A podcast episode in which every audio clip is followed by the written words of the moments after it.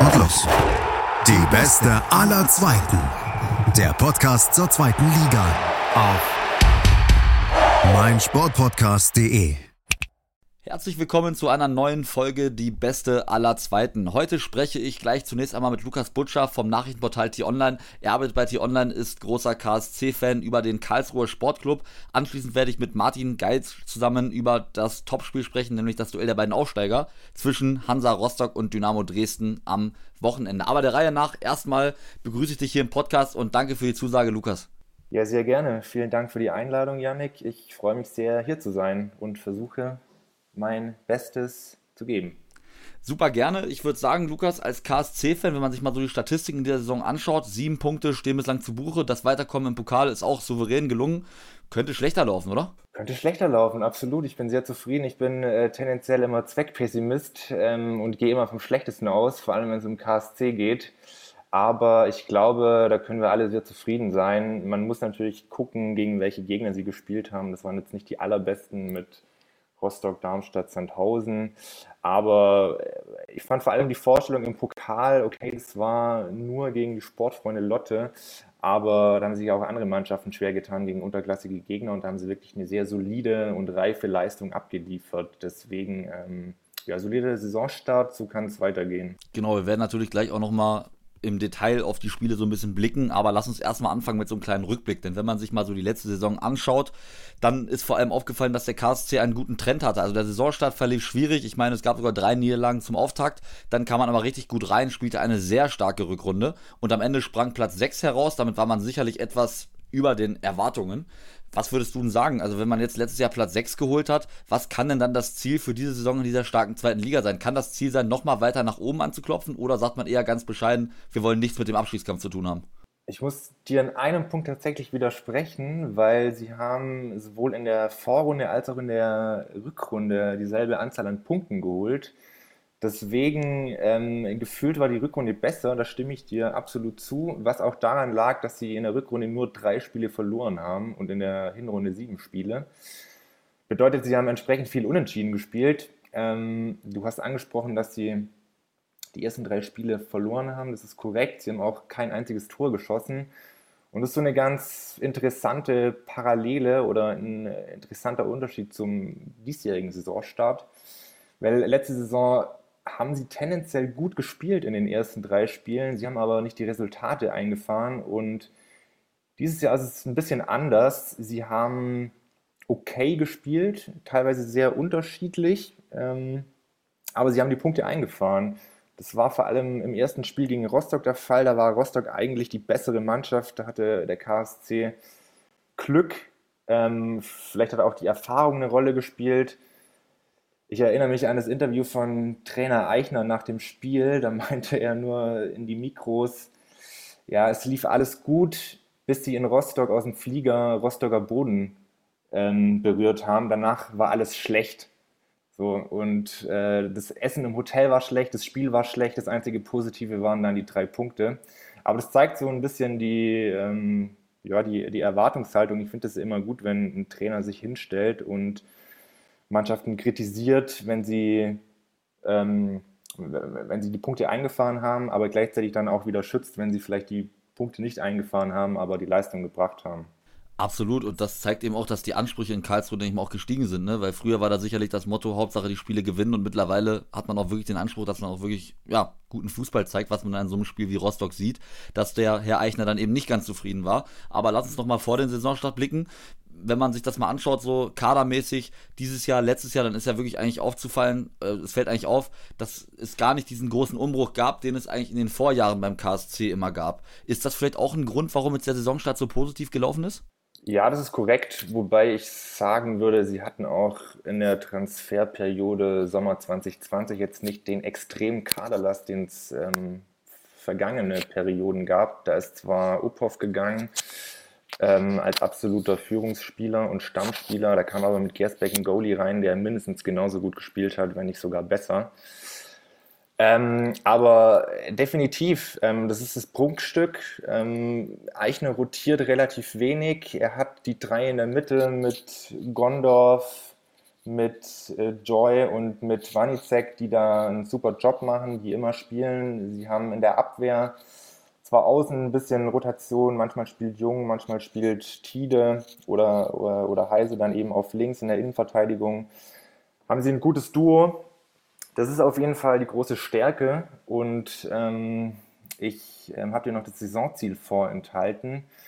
Ich glaube, sie tun gut daran, tief zu stapeln. Das haben sie auch ähm, offen kommuniziert, dass einzig und allein der Klassenerhalt das realistische Ziel ist. Und ich glaube, das ist auch völlig realistisch wenn man sich auch ähm, Marktwerte anguckt in der zweiten Liga oder Personaletat, beim Personaletat ist der KSC auf, auf Linie mit Aufsteiger Dresden, ähm, also im unteren Dritten, Drittel angesiedelt. Und ich glaube, die wissen ganz gut und können es ganz gut einschätzen, dass sie letztes Jahr ein bisschen überperformt haben, was die Platzierung anging am Ende.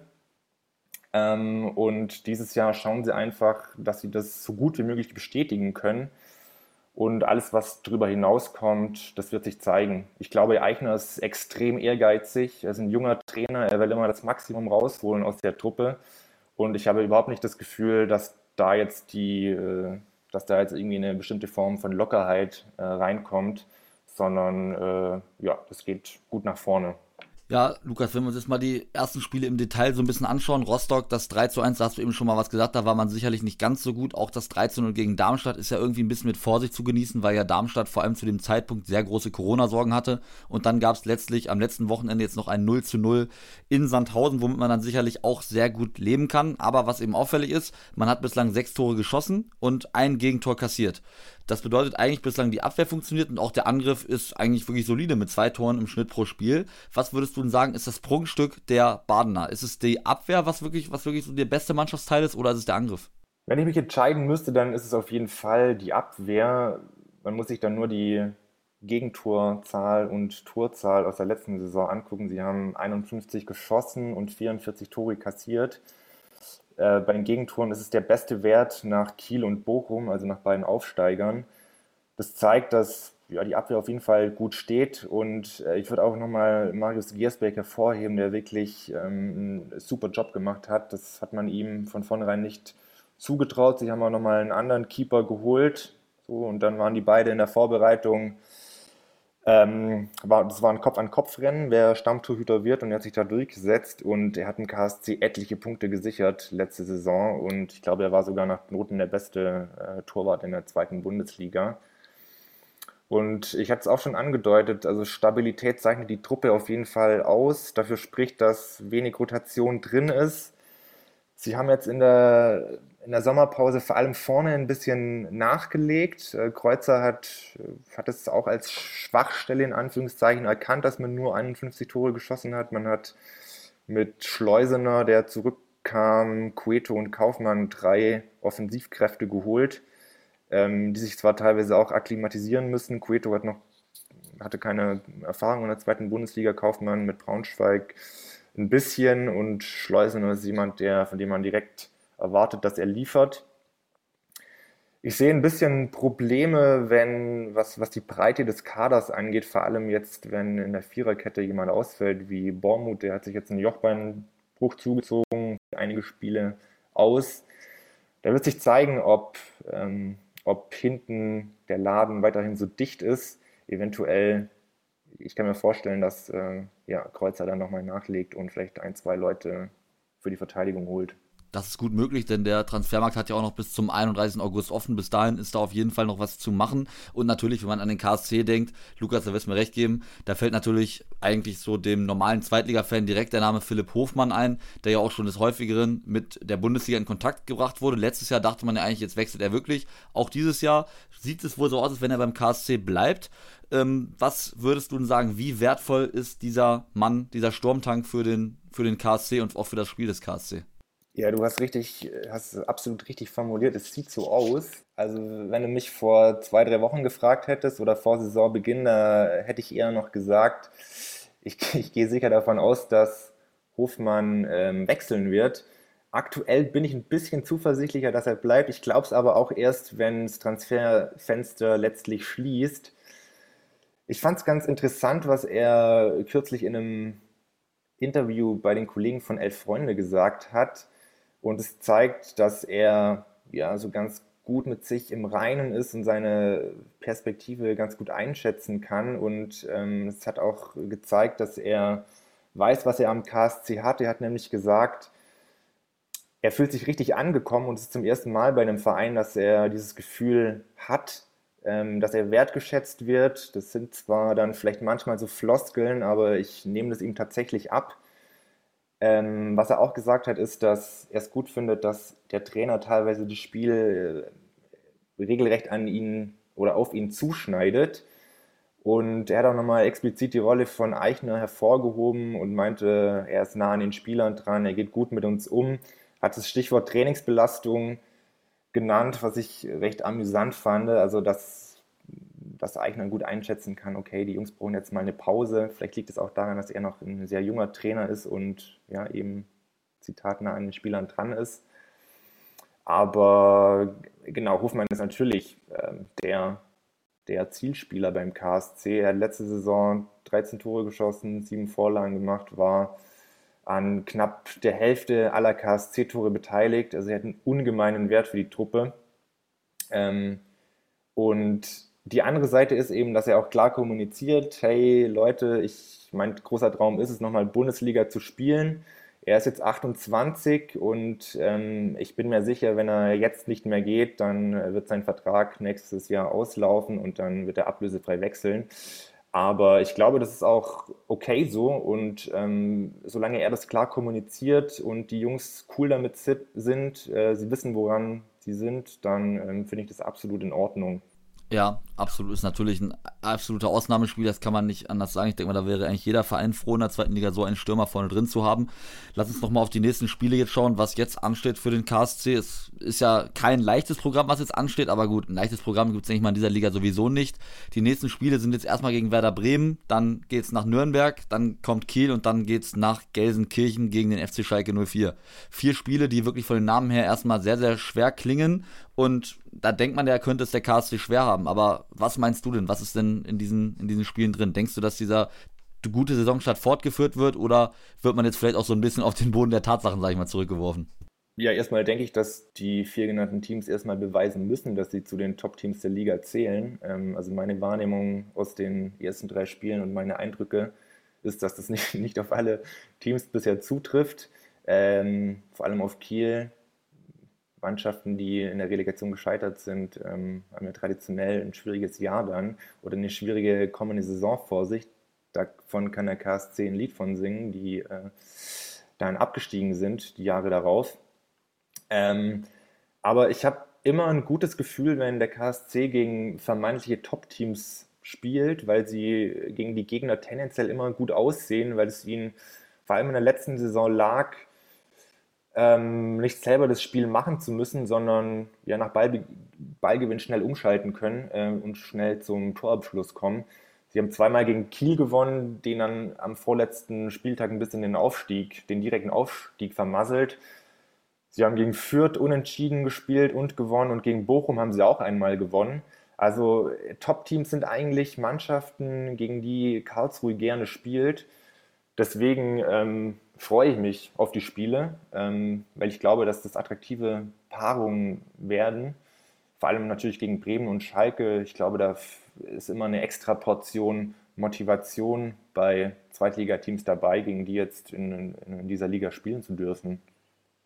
Absolut. Erstmal geht es jetzt ja am Wochenende gegen den SV Werder Bremen am kommenden Samstag. Die haben ja eine sehr schwierige Woche hinter sich. Unter anderem hat jetzt auch noch Maximilian Eggestein den Verein verlassen. Frank Baumann steht dort ja sehr in der Kritik, weil man ja, irgendwie, es gibt sehr viele Abgänge bei Werder, aber keine Neuzugänge sind bislang so wirklich in Sicht. Was ist denn dein Tipp? Kann der KSC dort äh, das Spiel gewinnen? Weil, wenn ich das so sagen kann, du hast ja eben auch schon gesagt, diese großen Namen, die müssen erstmal mal beweisen, dass sie wirklich Top-Teams sind und äh, das ist Werder momentan wirklich beileibe nicht. Das hat man auch am letzten Wochenende, denke ich mal, gesehen. Die Mannschaft ist jetzt eigentlich nochmal schwächer geworden gegen Eggestein, wegen dieses Eggestein-Abgangs, sage ich mal. Ist da vielleicht der KSC sogar leichter Favorit?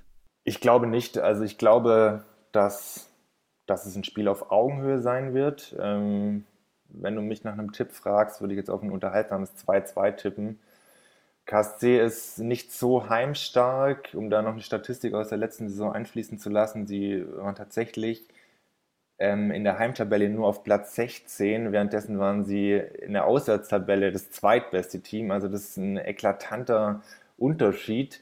Und ähm, ich glaube aber, wie ich schon, schon angedeutet habe, dass Bremen da sicher nicht ins Wildparkstadion kommt und äh, KSC den Ball überlässt, sondern selber das Spiel macht. Und das wird Karlsruhe liegen und deswegen 2-2. Doppelpack Hofmann.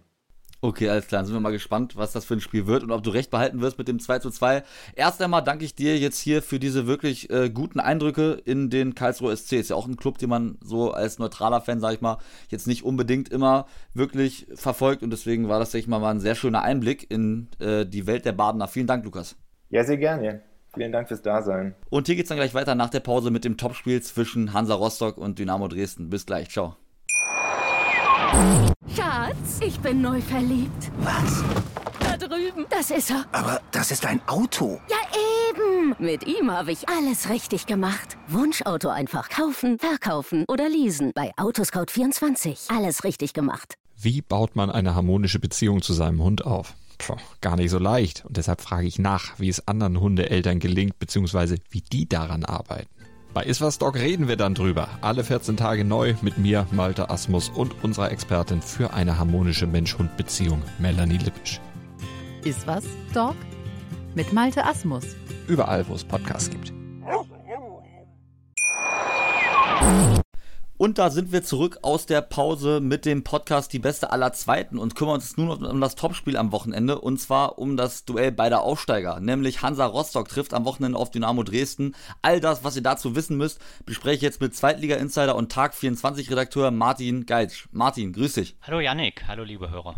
Ja, vielen Dank, dass du die Einleitung bestätigt hast und dabei bist. Ich würde sagen, wir starten gleich mal rein in dieses Topspiel, was da, denke ich mal, durchaus stimmungsvoll wird. Denn es ist natürlich das Spiel zweier Teams, die sehr von der Atmosphäre leben, vor allem eben in den heimischen Stadien. Da hat Hansa vielleicht auch einen gewissen Vorteil durch das Ostseestadion.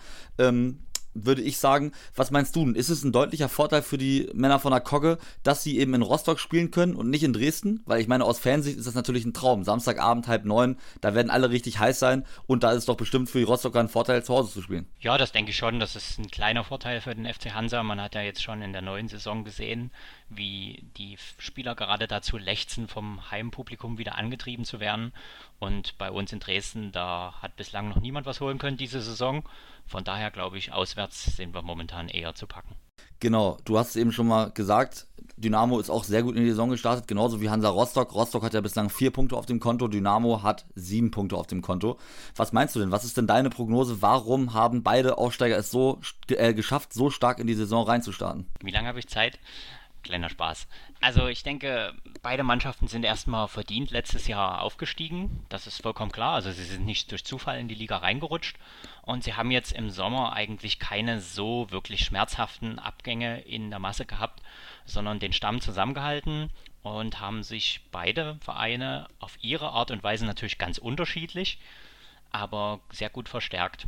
Also Dresden hat jetzt nicht so sehr auf das Thema Erfahrung gesetzt wie Hansa Rostock, aber bislang kann man für beide Vereine sagen, die Neuzugänge sitzen.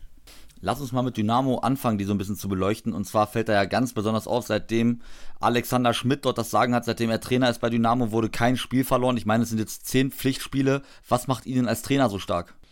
Ja, das ist ja eine Frage, die sich viele stellen, wie das sein kann, dass er so eine Traumbilanz jetzt nach zehn Spielen aufweisen kann. Also das Einzige, was man wirklich weiß, ist, dass er halt eine relativ lockere Art hat und eine offene Art, mit der er auch auf alle Leute im Kader zugeht. Das heißt, man hat nicht das Gefühl, dass er von vornherein irgendwie sagt zu bestimmten Spielern, ey du, du spielst hier überhaupt keine Rolle. Und er hat sehr positive Ausstrahlung, die bringt er mit. Und er ist auch heiß auf die Aufgabe, denn mal ganz ehrlich, das letzte Mal, dass er sich in der zweiten Liga ernsthaft beweisen durfte, das war bei den Löwen und das ist schon mehrere Jahre her. Und der Hauptunterschied, und das ist auch eine wichtige Antwort auf deine Frage, er spürt hier das absolute Vertrauen der sportlichen Leitung. Also der Ralf Becker hat ihn ja geholt als Sportdirektor und er vertraut ihm wirklich. Er hat ihm das auch so gesagt. Und ich glaube, das ist etwas, was er speziell, wenn man es jetzt vergleicht mit seinem Engagement bei 1860 München, das hat er hier, das hatte er damals dort nicht und das macht ihn sehr stark. Und man muss natürlich aber auch sagen, die Mannschaft hat momentan einen Lauf Und diese Eigendynamik, die spricht auch ein wenig für sich. Dynamo spielt ja in der Regel sehr hohes Pressing, zumindest in Heimspielen. Jetzt kann man gespannt sein, wie es in Rostock wird. Angenommen, es sollte passieren, dass Dynamo auch dort wieder mit Pressing auftritt, kann es nicht äh, für durchaus große Probleme sorgen, dass eben Hansa Rostock sich auch bislang in der Saison als relativ konterstark gezeigt hat und auch in den Kontern ihre oder seine Stärken hat? Das kann durchaus sein. Also man kann sich ja mal die bisherigen Spiele in der Saison anschauen. Wir haben jetzt dreimal unser sehr, sehr hohes Pressing einfach durchgezogen, äh, unser Angriffspressing in den Heimspielen und haben jedes Mal einen Dreier geholt. Gegen Hamburg war es ein bisschen anders. Da sind wir jetzt nicht ausgekontert worden, sondern da hat der Gegner uns eine sehr dominante Spielweise versucht entgegenzusetzen. Ich glaube, das könnte auch ein Problem werden. Aber ich habe jetzt bei unserer Mannschaft, die jetzt keineswegs Schnelligkeitsnachteil hat, eigentlich wenig Sorge, dass die sich auswärts auskontern lassen. Also das die Gefahr bestünde ja dann eigentlich eher zu Hause. Ne? Wenn du vorne weit drauf gehst, zu Hause spielst du ja vielleicht doch noch in Gedanken einen Ticken mutiger. Aber auswärts, denke ich, wird es ein schwerer Kampf, aber ich rechne nicht damit, dass Hansa uns hier auskontert. Das stimmt, damit ist eigentlich nicht zu rechnen, aber man weiß es nicht, wenn man dieses Pressing spielt. Kann man auf jeden Fall gespannt drauf sein. Martin, lass uns mal auf den Gegner schauen, auf Hansa Rostock. Auch die, wie ich ja eben schon gesagt habe, wirklich überragender Saisonstart für, ihren, für ihre Verhältnisse. Man ist souverän, was heißt souverän, nicht souverän, aber man ist in die nächste Runde des DFB-Pokals eingezogen hat es geschafft gegen den ersten FC Heidenheim. Außerdem stehen bislang vier Punkte zu Buche. Ein souveräner Auswärtssieg in Hannover 3 zu 0 und ein 1 zu 1 gegen Heidenheim, was denke ich mal unterm Strich so auch in Ordnung geht. Und was ja bei der Hansa auffällt, du hast es eben schon mal erwähnt, man hat eben wirklich auf Erfahrung gesetzt und hat sich unter anderem mit Streli Mamba, mit Rich Munsi, die beiden für den Sturm und mit Hanno Behrens vom ersten FC Nürnberg verstärkt. Was meinst du denn, ist drin für die für äh, Hansa Rostock in dieser Spielzeit? Naja, vor der Saison hätte ich gesagt, dass es für Rostock eine schwere Spielzeit wird, aber eine, in der man bestehen kann. Momentan sind drei Spieltage absolviert, da kann man noch keine so große Prognose wagen. Aber was wichtig ist für Hansa, sie haben bis jetzt in allen vier Spielen, haben sie wirklich immer auf Augenhöhe agiert. Und wenn sie das beibehalten, dann können sie sogar eine ruhige Saison im Mittelfeld irgendwo zwischen Platz 9 und 12 erleben. Aber wie gesagt, es sind erst drei Spiele rum, Kirche im Dorf lassen. Genau, also meinst du, Hansa Rostock könnte durchaus auch im Mittelfeld landen und damit eine Saison auf jeden Fall über den Erwartungen spielen, denke ich mal. Und auf der anderen Seite bei Dynamo, was denkst du denn dort? Was äh, ist drin? Wird es eine relativ sorgenfreie Saison? Weil ich meine, sieben Punkte nach drei Spieltagen ist natürlich schon etwas. Trotz dessen ist man sich ja auch immer bewusst bei einem Aufsteiger, dass die Euphorie allmählich Spieltag für Spieltag ein bisschen nachlässt und dann könnte es sicherlich auch etwas schwerer werden. Ja, es ist eigentlich ähnlich wie bei Hansa eine wirklich genaue Prognose, wohin die Reise diese Saison führt die sollte man zum jetzigen Zeitpunkt noch nicht wagen. Die können wir vielleicht nach dem zehnten Spieltag uns nochmal überlegen. Aber wenn man sich anschaut, dass es halt Mannschaften gibt wie Ingolstadt oder wie Sandhausen, die in dieser Saison bisher noch gar kein Bein auf den Boden bekommen haben oder Holstein Kiel. Und dann hast du im Vergleich dazu Dynamo, bei denen schon relativ viel funktioniert und man hat immerhin schon sieben Punkte, dann kann man sich eigentlich zum momentanen Zeitpunkt gar nicht mehr vorstellen, dass die Mannschaft noch in ernsthafte Abstiegsnöte gerät. Wenngleich natürlich vollkommen klar ist, so souverän wie es bisher ist, so wird es jetzt die ganze Saison nicht weitergehen. Aber warum soll Dresden nicht auch diese Saison im Mittelfeld am Ende der Spielzeit landen? Absolut, die bisherigen Auftritte lassen das auf jeden Fall erahnen. Nun findet das Spiel ja am Samstagabend um 20.30 Uhr statt, sprich zur neuen Uhrzeit. Ist ja für Dynamo schon das zweite Mal, denn auch letzte Woche Samstag gegen Hannover 96 hat man ja am Samstagabend gespielt. Martin, was sagst du zu dieser Uhrzeit oder zu diesem neuen Termin? Wie findest du den? Mir persönlich gefällt er eigentlich ganz gut, denn er ist ja der Ersatztermin quasi für den Montagabend und Montagabende sind einfach für Auswärtsfans der absolute Horror. Okay, es gibt zum momentanen Zeitpunkt noch nicht wieder so viel aus Corona-Gründen, aber irgendwann wird das ja sicherlich mal wieder der Fall sein. Und Samstagabend, da kann wer dem Fußball die Priorität einräumt, sich in Ruhe auf die Couch setzen und das Spiel schauen. Ich finde es gut, vor allem, dass eben dieses Abendspiel so separat läuft, dass man also, mir gefällt es natürlich als Beobachter, wenn ich viele Spiele mir anschauen kann und nicht alle Spiele jetzt in die Konferenz reingestopft sind, weil man kann ja nicht zeitgleich alles gucken. Das stimmt, da gebe ich dir absolut recht. Auf der anderen Seite, wenn man dann am Samstag schon die 13 Uhr Spiele von der zweiten Liga eventuell mitgenommen hat, dann hat man sich um 15.30 Uhr die Konferenz angeschaut und dann hat man sich um 18.30 Uhr vielleicht auch nochmal das Abendspiel angeschaut und ich rede jetzt nicht von dem, der ins Stadion geht. Für den ist die Uhrzeit natürlich super. Aber ist derjenige, der dann vom TV-Bildschirm sitzt, nicht auch irgendwann einfach satt? Wenn man diesen Zeitplan verfolgt, den du gerade geschildert hast, also 13 Uhr anfängt, 15.30 Uhr weitermacht, das Abendspiel mitnimmt und dann noch das Topspiel der zweiten Bundesliga, dann wird man mit Sicherheit am Abend etwas fußballmüde sein sein. Aber ich glaube, die wenigsten schauen wirklich all diese Spiele mit der gleichen Aufmerksamkeit, sondern es wird dann einfach Leute geben, die lassen halt zwischendrin mal was weg. Und sie haben halt trotz alledem, vor allem eben in der kälteren Jahreszeit, halt die Möglichkeit, Samstagabend noch Fußball zu schauen. Und bisher muss man ja auch sagen, waren diese Spiele die an dem Abend stattfanden, die waren ja wirklich große Unterhaltung. Also am ersten Spieltag Bremen gegen Hannover, dann Bremen gegen Düsseldorf, jetzt Dresden gegen Hannover. Also ich habe bei keinem dieser Spiele bislang das Gefühl gehabt, dass sich da jemand langweilen würde vor dem TV-Gerät. Richtig, wobei ich natürlich ehrlich sagen muss, ich als 96-Fan, du wirst das Spiel ja auch gesehen am letzten Samstag, ich musste schon, äh, ja, da muss man schon viel Bier trinken, um sich das Spiel aus 96-Sicht anzuschauen. Du wirst sicherlich ganz schön geschluckt haben müssen, das stimmt, aber auch du wirst nicht verhehlen können, eine langweilige Nullnummer war ja bisher da Samstagabend noch nicht dabei. Und darauf hoffe ich auch am Samstagabend, denn das Spiel klingt ja wirklich klangvoll zwischen den beiden Aufsteigern. Martin, lass uns zum Abschluss dieser Folge nochmal auf den gesamten Spieltag blicken und einmal durchtippen. Wir fangen ja gleich mal an. Am Freitagabend trifft, also erstmal muss ich natürlich nochmal sagen, äh, ich bin da noch überhaupt nicht drin in der Saison. Bislang alle drei Tippspiele gingen deutlich gegen mich. Auch letzte Woche habe ich wieder deutlich verloren. Darauf bin ich natürlich gar nicht gut zu sprechen und hoffe natürlich, diese Woche endlich mal ähm, ja, einen Sieg auch einzufahren. Und frage dich erstmal, Martin, erstes Spiel Freitagabend Hannover gegen Heidenheim, dein Tipp. Ja, Hannover hat sich bislang desolat präsentiert präsentiert, jetzt zweimal vom Aufsteiger abwatschen lassen. Und ich kann mir nicht vorstellen, dass die jetzt innerhalb weniger Tage da den Fingern ziehen. Ich sag 1-0 Auswärtssieg für Heidenheim. Ja, also du gehst davon aus, dass es auch die nächste Niederlage für 96 gibt. Ich tippe mal ein 1 zu 1, ein ganz ekliges Zweitligaspiel und dass Hannover 96 dort mal einen Punkt mitnimmt.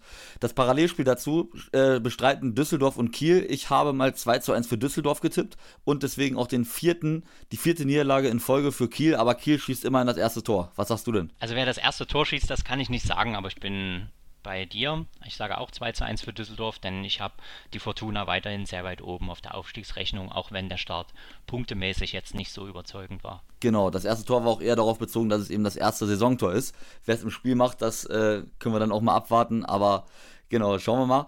Dann kommen wir zum Samstag und da haben wir natürlich gleich mal ein ganz, ganz interessantes Spiel. Denn der KSC ist ja wirklich überragend in die Saison reingestartet. Werder Bremen, so lala, hat jetzt vier Punkte auf dem Konto, sehr viel Unruhe unter der Woche wieder. Ich tippe, dass der KSC das Heimspiel mit 2 zu 1 gewinnt. Und was sagst du, Martin? Karlsruhe gewinnt 2-1, definitiv. Vielleicht wird es sogar höher, aber bei Werder Bremen, die haben mich in dieser Saison gar nicht überzeugt. Die vier Punkte an den ersten beiden Spieltagen haben sie auch dem Josh Sargent zu verdanken, der mittlerweile nicht mehr da ist.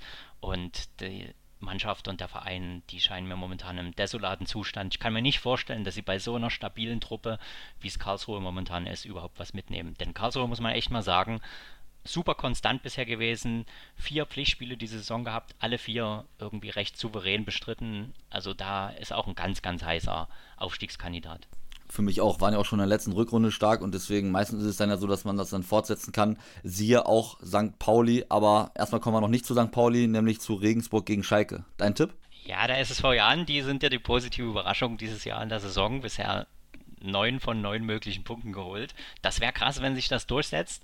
Aber ich habe das Gefühl, dass sich Schalke momentan auswärts etwas leichter tut, weil sie dort nicht ähm, das Spiel so dominant machen müssen und nicht so den Erwartungen der Fans entsprechen müssen. Sie werden das Spiel irgendwie über Standards für sich entscheiden mit 2 zu 1. Ich sage sogar 2 zu 0 für Schalke und gehe dort auch mal vom zweiten Sieg für Schalke aus und wieder vom Auswärtssieg, weil eben genau was du gesagt hast, irgendwie auswärts scheint es dann doch ein bisschen leichter zu gehen. Gegen ja auch ähm, vielen Teams so im ersten Jahr nach dem Abstieg, wenn ich da beispielsweise an 96 vor drei Jahren denke, da war das nicht anders.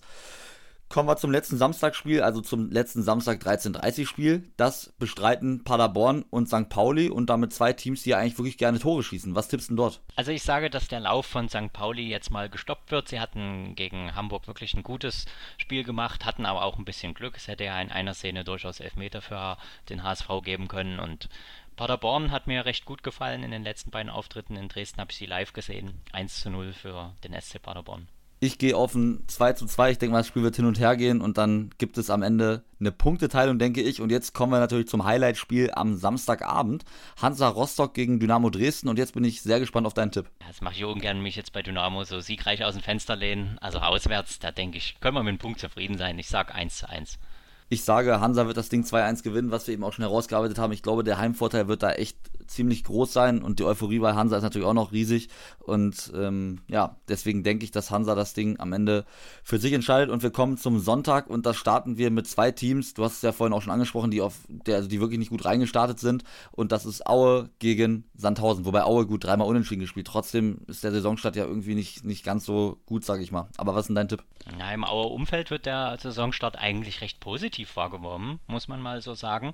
Sie loben sich dafür, dass sie in jedem Spiel ja mithalten konnten, aber ich finde, nach vorne hat die Mannschaft so gut wie gar keine Durchschlagskraft. Ja, und bei Sandhausen, da muss man sagen, da stimmt momentan auch bisher relativ wenig, haben auch noch kein Tor geschossen. Klingt ein bisschen nach einer klassischen Null-Nummer. Aber ich sag, Aue macht irgendwie ein glückliches Ding und gewinnt 1-0. Genau, du sagst, es klingt nach einer klassischen Nullnummer, deswegen tippe ich auch mal 0-0. Und ich sehe das eben genau wie du. Ich glaube, Aue wird es sehr, sehr schwer haben, weil man eben offensiv wirklich sehr beschränkt ist, jetzt auch durch die Abgänge von Testroth, von Krüger. Ich glaube, das wird eine ganz schwierige Saison werden und gehe dort mal von einem Punkt aus gegen den SV Sandhausen. Und wir kommen zum nächsten Spiel zwischen dem HSV und Darmstadt. Ja, das ist für mich eine klare Kiste. Also der HSV, die finde ich haben sich eigentlich bisher doch recht gut präsentiert. Jetzt noch nicht so dominant, dass sie alles in Grund und Boden spielen, aber das Potenzial ist groß, der Walterball ist gut und ähm, der Thorsten Lieberknecht und Darmstadt, die holen sich eine 0 zu 3 Niederlage in Hamburg ab. Sehe ich ähnlich, müssen wir denke ich mal gar nicht viel drüber diskutieren. Ich sage 2 zu 0 HSV, aber dennoch wirklich recht deutlich. Und dann kommen wir noch zu einem Bayern-Derby, nämlich Ingolstadt gegen Nürnberg. Ingolstadt ja auch katastrophal in die Saison reingestartet. Gibt es nun mal einen Punkt? Ja, das sage ich tatsächlich. Ist nicht ein besonders schöner Tipp, aber ich sage, es gibt ein 0 zu 0 zwischen Ingolstadt und Nürnberg. Interessant, ich sage, es fällt genau ein Tor und zwar für den ersten FCN. Ganz bitter für Ingolstadt, aber ich denke mal, es gibt auch hier wieder die nächste Niederlage, weil ich Nürnberg eigentlich auch wirklich gut einschätze in diesem Jahr.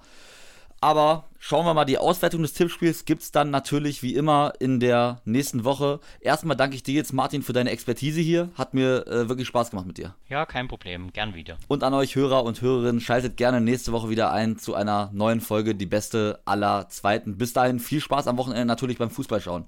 Bis dann, haut rein und ciao. Schatz, ich bin neu verliebt. Was? Da drüben. Das ist er. Aber das ist ein Auto. Ja, Mit ihm habe ich alles richtig gemacht. Wunschauto einfach kaufen, verkaufen oder leasen. Bei Autoscout24. Alles richtig gemacht. Und los. Die beste aller Zweiten. Der Podcast zur zweiten Liga. Auf meinsportpodcast.de. Schatz, ich bin neu verliebt. Was?